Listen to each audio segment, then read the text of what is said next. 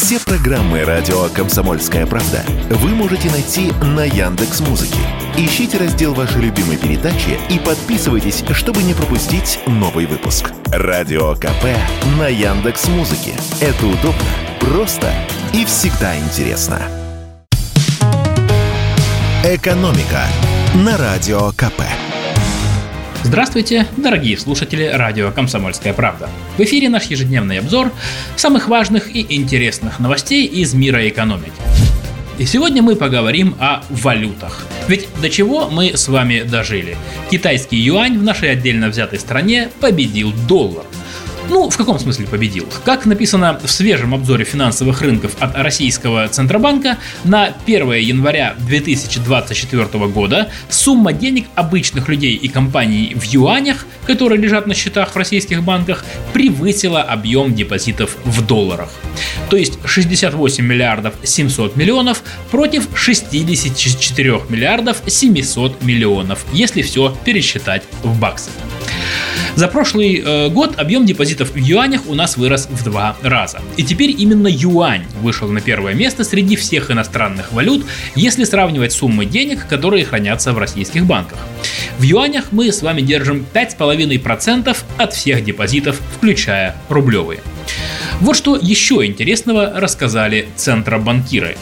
В отчете ЦБ написано, что постепенно депозиты в юанях становятся привлекательными для сбережений не только компаний, но и обычных граждан. Депозиты физических лиц и индивидуальных предпринимателей в юанях за год выросли на 47%. Вклады в юанях сейчас предлагают уже практически все крупные российские банки. Ставки в районе 3-4,5% годовых, в зависимости от условий и суммы вклада. А в целом доступны уже депозиты практически на любой срок и хоть от одного юаня. По депозитам в рублях от 3 э, месяцев ставки нынче достигают 16%, кстати, иногда даже 17%. Но из-за инфляции рубль обесценивается быстрее юаня. А что о таких вкладах думают экономисты?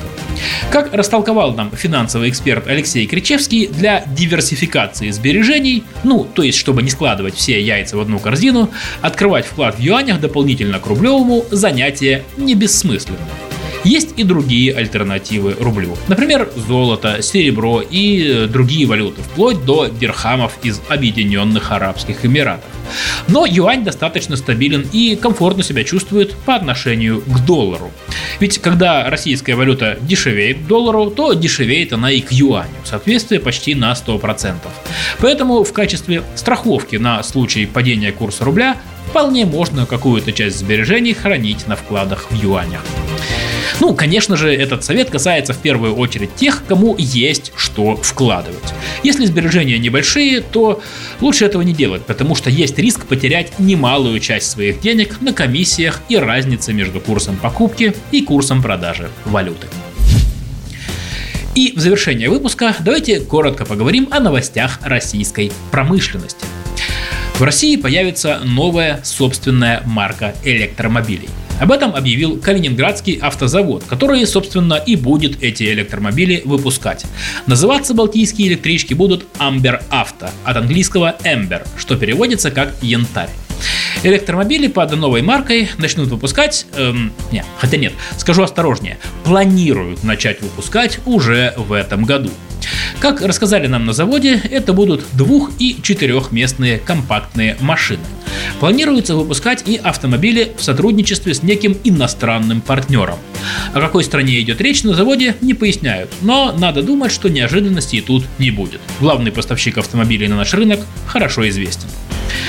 По предварительным данным, Амбер будет относиться к классу L7. Это тяжелые квадрициклы. Еще раз, квадрициклы. Не путать с квадроциклом. Квадроцикл это четырехколесный мотоцикл, а квадрицикл это хоть маленькая, но уже машина. Сидишь в кресле, в салоне, руль круглый, а на газ жмешь педалью, а не крутишь рукоятку на руле. Э, к категории L7 относятся четырехколесные транспортные средства, масса которых без нагрузки не превышает 400 кг. Это без учета массы аккумуляторов. Максимальная мощность двигателя таких машинок не превышает 15 кВт. Это чуть больше 20 лошадиных сил. Под новый проект э, будет создана целая индустрия. Планируется построить 12 заводов, на которых будет организована сборка электромобилей, кузовное производство, своя литейка, производство пластмассовых деталей, а также выпуск электродвигателей и тяговых батарей. Часть предприятий запустят уже в 2024 году. «Экономика» на Радио КП.